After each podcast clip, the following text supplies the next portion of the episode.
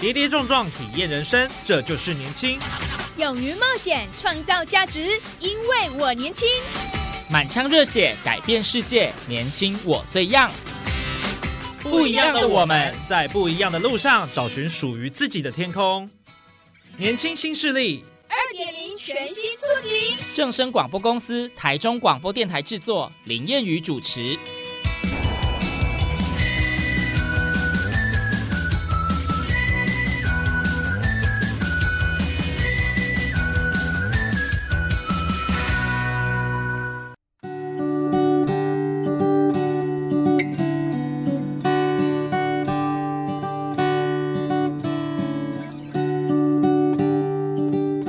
众朋友您好，欢迎您在礼拜二的中午十二点准时收听在正声台中二台 AM 六七千赫播出的《年轻新势力》，我是烟雨。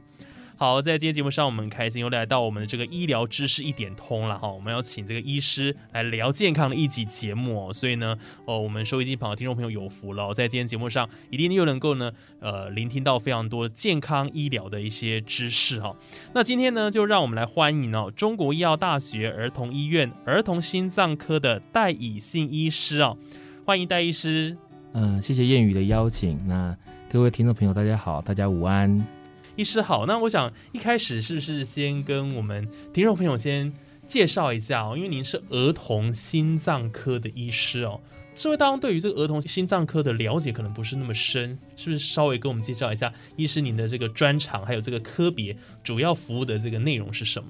啊，好的，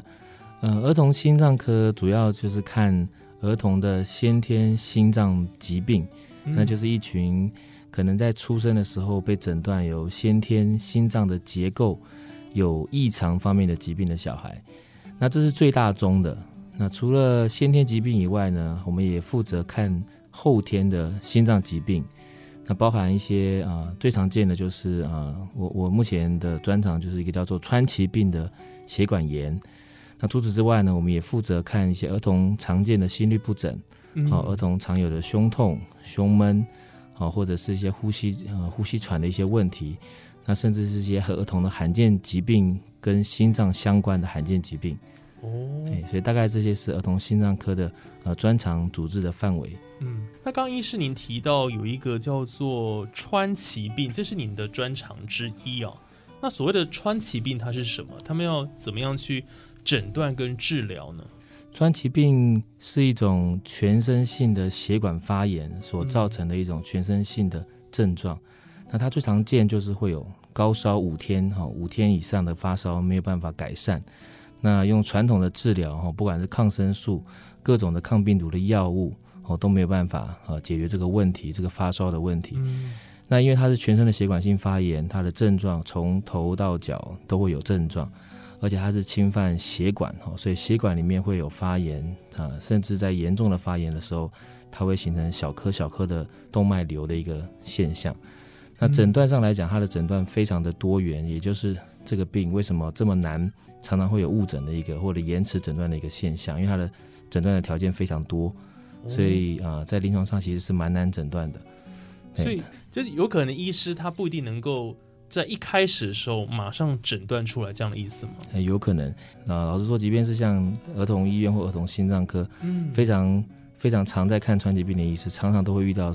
有些时候都会自己问自己说：这个病真的是川崎病吗？因为它的表现有太多了。它其实除了发烧以外，哈，最常见的症状是眼睛哈会红，嘴唇会干裂，哦，淋巴结会肿大，手脚会红肿，身上有红疹，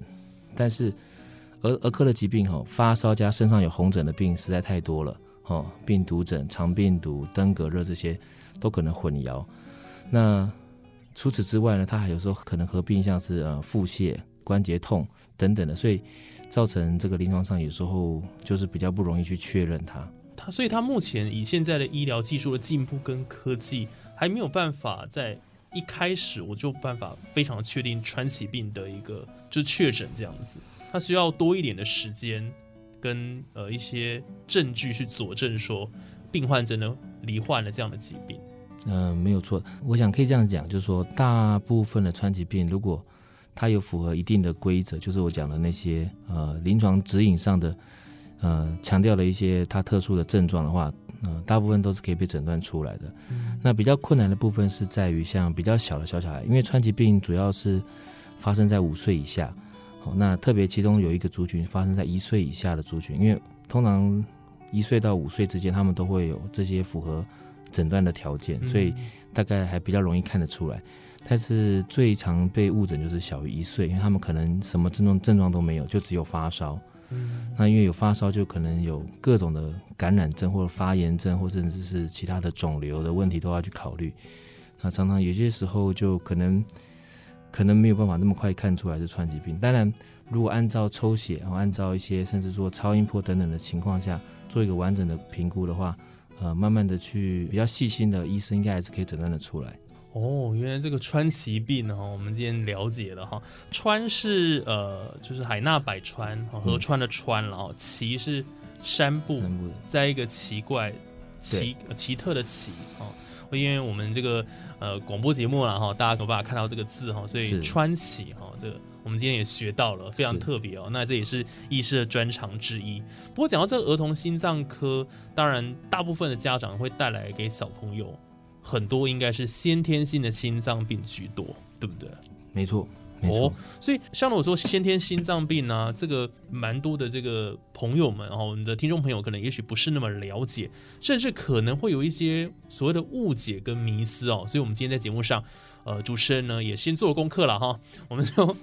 呃列了一些问题啦，来请教医师。嗯哼，那我觉得这个其实也给我们的呃听众朋友一个很棒的一个、呃、这个建议了哈，就是说透过这样的 Q&A 的部分哈，那我们能够对于这个呃先天性心脏病哈，在儿童的部分，我们有一个正确的认识。好，首先我想要请问一下，就是说有些家长可能会觉得说，诶，这个先天性心脏病它是不是会遗传呢、医师是这样子吗？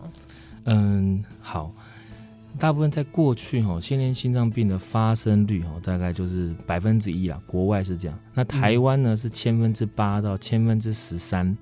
所以大概也是百分之一的一个概率，哦，没有太大差别。那这个这个机遇从古至今大概没有变化过哦，就是各国的这个研究都是这样。而且我们发现，就是夫妻都很健康的状态下，可以生出来一个还蛮严重的先天心脏病。那夫妻有一方有先天心脏病，生出来可能完全健康，哦、这都是很常见的情况。对，所以基本上他会不会遗传？呃，说句老实话，我们还不是很知道。嗯但是就目前的现况来看，有先天心脏病的呃女孩子哈，或者是男孩子，他们长大结婚可不可以生小孩？绝对可以。有没有机会生出健康的小孩？绝对有机会。但是呢，因为目前优生保健的一个观念底下呢，如果哦夫妻双方有一方是有先天心脏病的，哦，或者是他们曾经生过第一胎有先天心脏病的，目前的医疗上会建议他们生第二胎的时候，或者他们即将要生小孩的时候，应该要做高层次的哦胎儿超音波、啊，特别是要着重在胎儿心脏的部分哦，会有这样的建议。但是遗传呢，这点目前应该还没有很确定，也就是说，他们很大的机会，他们生出来的小孩子，他们可以期待是一个健康的小孩。哦，所以不一定跟遗传有一定的关系啊。目前在在对，医学上还没有办法确认这样子。目前医医学上蛮多医生哦，就是很多国家，包含台湾、美国、日本的医生都认为，他们认为说这个得到先天心脏病比较像是中乐透的概念，哦没办法去预测，哇，那真是中的是，不好的乐透。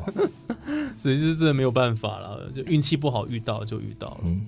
对，对那像医师有些人会说，就先天心脏病会自行痊愈啦，可是有一些却一定要接受治疗，是这样子吗？这个先天性心脏病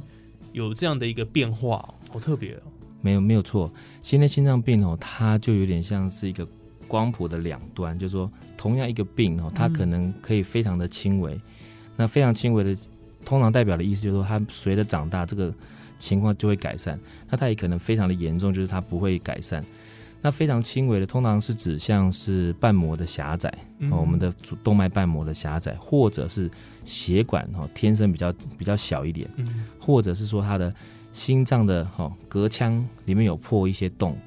那这些情况呢，都有可能他年纪长大的时候呢，他自行的痊愈，哦，他肉长起来或者血管变粗，就不需要经过呃我们的治疗哦去做处理。但是如果真的很严重的，比如说狭窄的非常严重，洞破的非常大，哦，或者是血管发育不良的情况很严重的话，那这个并不会因为年龄增长，它就改善到完全正常。嗯，了解。所以这个先天性心脏病呢，其实就是它的一个演进的过程啊，不一定说哎，一定一定呃就会持续下去，那有可能他自己就好了，这样子都没有一定的啦。是，就是看这个之后的一些变化，这样子。是。那像这样子的一个先心脏病，它在呃，像孕妇她的产前检查没有办法诊断出来吗？呃，以现在的医疗水准哈，就是特别是台湾的医疗水准的话，产前呃严重的复杂性心脏病，理论上都可以诊断的出来哦，都可以，除非是一些真的非常轻微的，哦，比如说像刚刚刚主持人问到的会自己好的那种先天心脏病，因为那种很轻微，洞非常小。或者是瓣膜啊，瓣膜狭窄的程度很轻微，血管狭窄的程度很轻微的，那因为妇产科医师的超音波隔着妈妈肚皮哈，在超音波再到小孩子的心脏再返回来，这个当中讯号有时候没那么清楚哈，就可能不见得看得出来，因为小 baby 的心脏又更小，但是这种。通常产前诊断没有看出来的心脏病，大部分都是蛮轻微的，大部分都是蛮轻微。那这样听起来我们就安心多了。对，就就算即使在一开始没有检测出来了哈，但是它就是一个比较轻微的先天性心脏病，那我想我们就可以比较安心，因为之后它也许它就会自行痊愈了，这样子。对，是。哦，我想这个收音旁如果有一些新手爸妈，也许会想要问说，那像这种先天性的心脏病。我想在居家照顾上，他一定有非常多需要去注意的地方。那医师在这边是不是也可以给我们听众朋友一些建议哦？就是说，嗯，到底在我们照顾这样的小朋友、这样的婴儿的时候，有没有什么要特别去注意的呢？嗯，好，这个其实这个问题牵涉的议题还蛮广的哈，非常广。比如说，这就包含了一些第一个要确认，就是说这个宝宝的他的心脏病的血流分流方向的议题啊。那血流分流方向就是说，心脏如果有破洞，多半会有这种居家照顾上的议题的小孩子，就是心脏可能有破洞，或者是有不正常的血管。对。那我们的心脏分左右两边，哦，所以当我们有这个破洞的时候，就会有左右的分流，所以这个跟分流的议题就很重要。那长期来说，如果有有些左到右分流的心脏病，呃，病人是不会缺氧，但他容易反复的肺部感染，肺压上升。那反而来说呢，如果是右到左分流的话，病人会缺氧的问题。但是，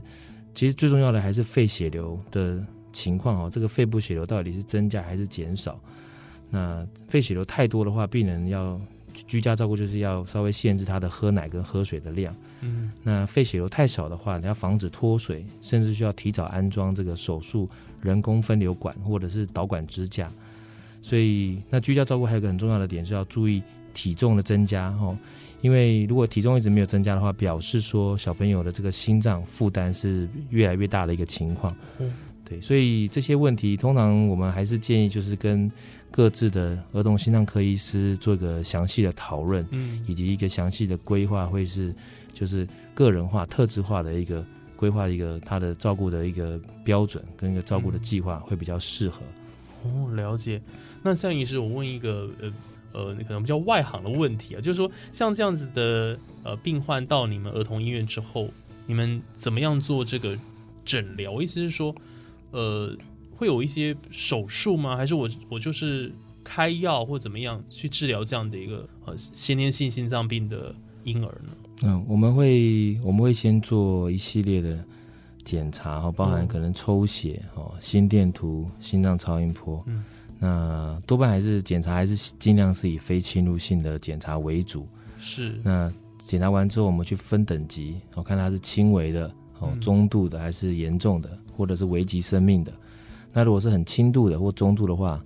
通常我们会尽量在越小的时候越越不去做任何的介入，就是顶多做药物的治疗，不会去做心导管或者是手术。那除非是重度的，如果重度的话，可以用心导管治疗的一个。心脏的情况下，我们会跟父母建议讨论，看是不是先帮他用心导管做一些基本的呃状况的排除，好一些一些像是动脉很极度狭窄的，帮他做动脉的这个扩张、瓣膜的扩张等等的情况。那如果是非常严重的，可能就要需要呃尽快的手术去治疗它。嗯所以这还是看也是一样看他的严重程度来决定他的后续的治疗的计划。所以我们刚刚透过医师的这个介绍，我们就可以了解到说，哎，像这样的一个先天心脏病要怎么样来去照顾哈，有什么需要注意的地方？当然了哈，呃，最重要的，我想还是寻求专业医师的这个建议哈。啊，尤其像我们这个以信医师非常的优秀，也是我们中国医儿童医院哈非常年轻有为的医师哦，去找他就对了，对不对哈？这个专业医师的一个咨询的建议绝对是最正确的哦。因为像有些呃，这个爸爸妈妈现在应该还好，我不知道会老一辈，也许有些会听信一些偏方啦，哦，可能去呃什么气功啦，听一些老师师傅的话啦，却没有循着这个正规医疗。那如果到最后这样年轻的生命就逝去了，我觉得那就是比较可惜的地方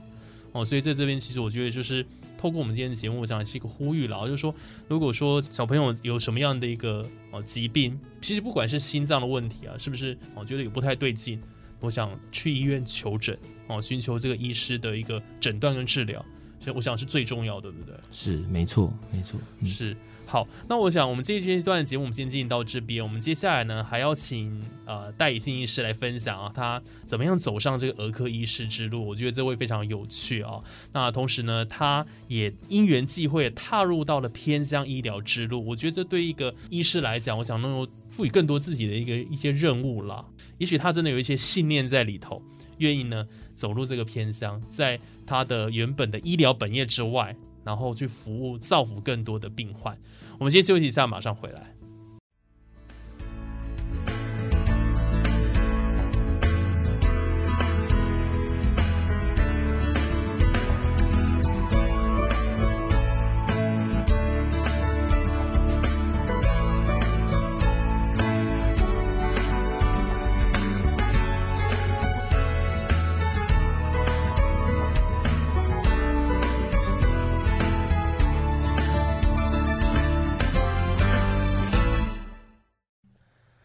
欢迎听众朋友再度回到年轻新势力的节目现场，我是燕语。好，在今天节目上，我们开心要邀请到中国医药大学儿童医院儿童心脏科的戴以信医师啊。那医师刚刚在我们前一段节目当中跟我们分享了这个儿童心脏科呢，经常面对的这个先天性心脏病的呃小朋友，到底该怎么样去照顾，还有他的一些症状了。还有包括啊，医师比较专长的这个川崎病的部分，都跟我们有呃清楚的一个解说了哈。那么接下来呢，我们请医师要继续来谈的是，呃，我们很好奇哦，就是说当一个这个儿科医师啦，我相信对小朋友应该都是蛮有爱的啦。那方便可以请教一下医师，您目前有几个小朋友吗？嗯，我有两个，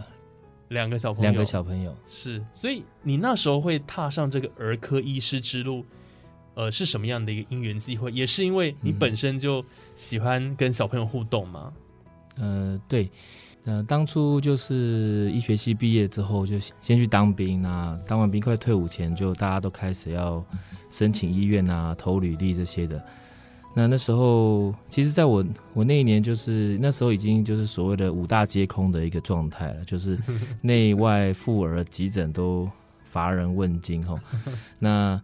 在所以那个时候，我我记得跟我一起当医务所的医官哦，就是呃，他投了大概七八家的皮肤科这样子。那那那个那是一个皮肤科，还有放射科、眼科哈这些科挂帅的一个开始。那那但是对我来说哈，虽然虽然虽然也会听大家这样讲，但是呃，我我一直都认为五大科哈，或者说四大科，就是内外妇儿哈这些全人照护的科。会给我一种比较有当医生的呃使命感呐，还是觉得那还是在照顾全人。当然其他的专科医生还是非常重要。嗯，哦，就是我们还是很需要皮肤科的伙伴、眼科的伙伴、耳鼻喉科。我在在儿科最常见会诊耳鼻喉科就是来夹鱼刺嘛。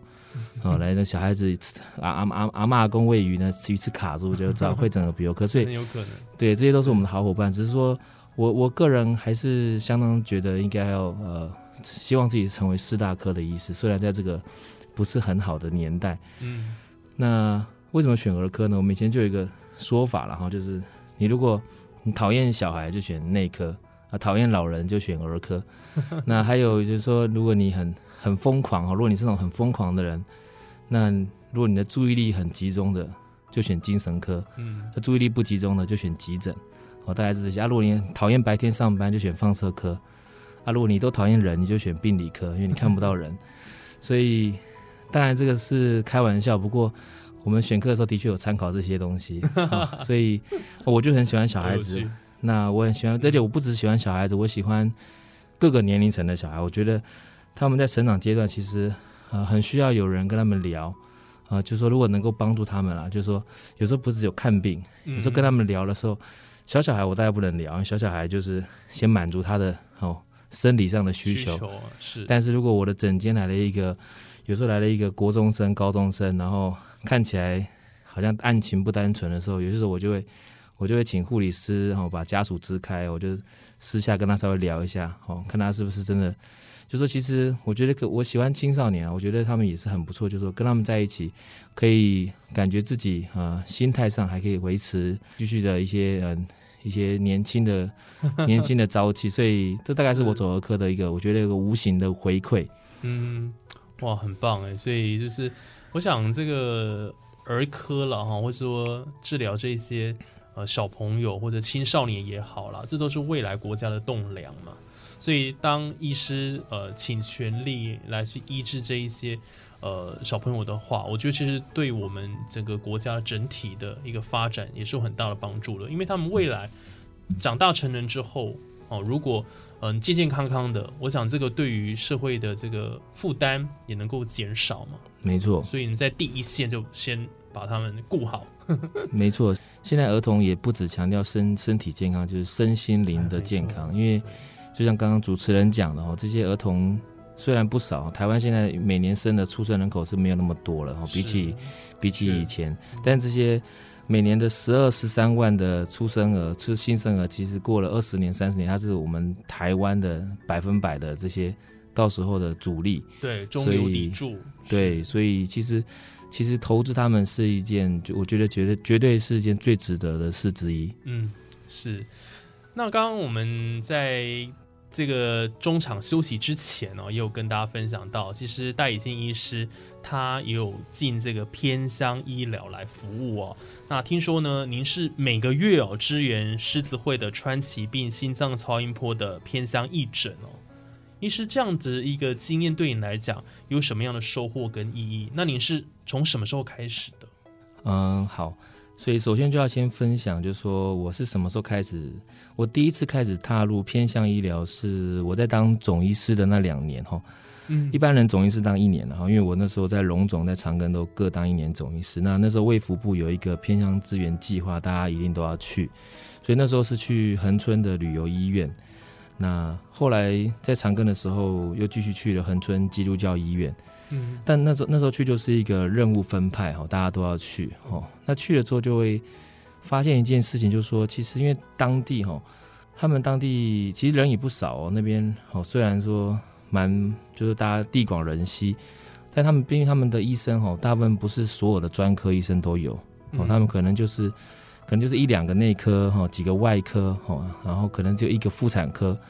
那儿科医师，儿科医师也是只有一个或两个，而且都是已经可能七八十岁以上的是哦。这个在都会区早就都都是退伍或者或者说退休，都是退休状态的，在那边就不能退休。而且他们多半就只有一两个专科，所以有些时候他们像他们没有心脏科的儿童心脏科医师，或者没有儿童的神经科医师等等的，所以他们很多疾病在初期哈还可以治疗的时候，呃那些父母也不知道，因为可能初期症状没有那么明显。对，那或者刚出生的小朋友早就有心脏病了，他们没有没有看出来，他们也不知道。那等到很严重的时候呢，才急急忙忙的被转到呃可能大都市的医学中心。嗯那这种时候，因为通常因为拖很久哦，有时候最好的治疗时机就就可能不复存在哦，所以这种就算转过来治疗的成果也没有那么好。我我自己的感觉是偏向医疗他们的问题大概是专科的不平均啊。嗯。啊，就是有些科就没有，有些科有，有些科没有。因为会愿意去偏乡的，也是真的是心怀是比较比较顾念人的哦对。的一些医生，那嗯他们愿意去，但是当然他有去就有那个专科，他如果没去就没就没有，而且很多是公费，就是卫福部的公费生被派去，那公费生派去两年会换一次，那换一次的时候就换，今天这个公费生是心脏科的，可能下次的公费生不见得有心脏科的，嗯也是有这个可能。所以，所以我想他们专科人才就说有时候没有那么齐全，是一个主要的状况。嗯，所以其实你到那边也看到这个偏向医疗资源的一个不足了，对，不平均。我就要呃踏进去协助他们就对了。嗯，当然也是也是有这个想法，但是因为这条路，呃，如果走了，当然就不会就不会在这边哦。就是说，呃，如果去偏乡，就会变成在留在偏乡哦。当然，那至于说参资源师职会哈、这个经验对我来说有什么样的收获跟意义呢？那这个原因为什么会有这个这个情况？是因为那时候啊、呃我的长庚的老师郭和昌教授，他做了一个十五年台湾的鉴宝资料库，分析大概一万三千个川崎病童哦，他发现只有大概八千多位，就是百分之六十的小朋友有曾经打过免疫球蛋白，百分之四十是没有打过免疫球蛋白。那因为川崎病的正规治疗是免疫球蛋白，嗯，所以没有打过免疫球蛋白的话，会有将近四分之一的儿童可能会产生冠状动脉瘤，那而他们却不知道，所以当初就是为了狮狮子会的这个义诊，就是去发掘说这些小孩子可能，因为我们认为说，如果他在大都会。都市区的小孩子大概这个几率很低，对，多半可能在偏乡，因为川崎病的症状就是发烧，那他烧到一定程度，他都会自己好。他其实你不你不治疗他，他也会好，但是他可能造成心脏的伤害已经形成了，但是在早期不会有症状，他要有症状可能是要二十年、三十年后才会有一个症状，就是那个动脉瘤，嗯，对，就那个动脉瘤里面开始栓塞，形成血栓之后，那这些人会比较提早的出现一些类似心肌缺血或心肌梗塞的症状。嗯，所以那时候呃，高雄长庚的郭医师就邀请我一起跟他一起去做，因为这个每次出车一定要有个心脏科医师去用超音波去帮每个小孩子做心脏超音波。那对我来说，我们大概是从二零二零年开始了，每一到两个月会出车一次，大概去了四五趟。那时候已经有新冠的疫情在了，所以那时候其实出出车变得很不是那么容易。对因为，大家都要先先考虑清楚，学校也要同意我们去。那大概出了车了四五趟之后呢，就后来他们就不再让我们去了，因为那时候开始疫情就越来越严重了。嗯，不过呢，也就是在这四五趟里面，我们有一次意外发现到了一个算是蛮严重的先天心脏病，它叫做法洛氏氏虫症。七岁的女孩子没有接受过任何的治疗跟矫正手术，一般在医学中心这类疾病大概一到两岁就要开刀，哦，它是会缺氧的，长期缺氧的。那后来我们了解之后，发现他们有些家庭的状况啊，妈妈是外籍，经济状况也不是很理想，所以狮子会就帮他们付了一些费用，好像让他转送到长庚做治疗。那目前也顺利出院。我想在这个呃从医的过程当中哈，当然呃视病由亲，我想这都是一件呃最基本的事情。但是除了在医疗的本业以外，但愿意在呃偏向医疗这部分再投入更多的心，那个花的是更多的时间呢、因为毕竟平常我讲这个看诊了，已经非常忙了、所以我觉得以信医师真的是一个非常有爱心哦，然后又愿意去付出的一位医师。然后你看，透过这样的方式，哎，也许这些小朋友他们本来有一些心脏的一些问题就被检查出来的，哇，那这个对对他们来讲，我想是一大福音了哈。就是说，他们万一没有发现的话，我想这未来绝对会是一个很大的问题。所以，我们透过今天的节目，我们真的很开心可以邀请到中国医药大学儿童医院儿童心脏科的戴以信医师哦，然后今天跟我们分享了很多哦，包括他自己怎么踏上这儿科医师之路啦，还有这个先天性心脏病该怎么去呃治疗。好，一些相关等等的，我相信大家都收获非常多、所以呃，家长，如果在面对这样的一个先天性心脏病的宝宝，我想真的不用太过于忧心呐、因为我想我们台湾的医疗水准是世界级的了哈，一等一的哈。那我想，如果真的有什么问题的话，寻求这个专业医师啊的这个协助，绝对大家可以放心了哈。小朋友可以健健康康、快快乐乐的成长。那呃，当然希望呼吁大家哈，这个小朋友多生了哈，造福我们台湾，让台湾这个整个社会呢更加的这个健全发展。那今天在节目上就很谢谢医师喽。谢谢谚语主持人，也谢谢各位观众的聆听。嗯，好，那我们今天的年轻新势力就进行到这边，感谢听众朋友的收听。我们下礼拜还有更多精彩节目内容都在我们的节目当中跟大家来分享。那下礼拜我们空中再会，拜拜。拜拜。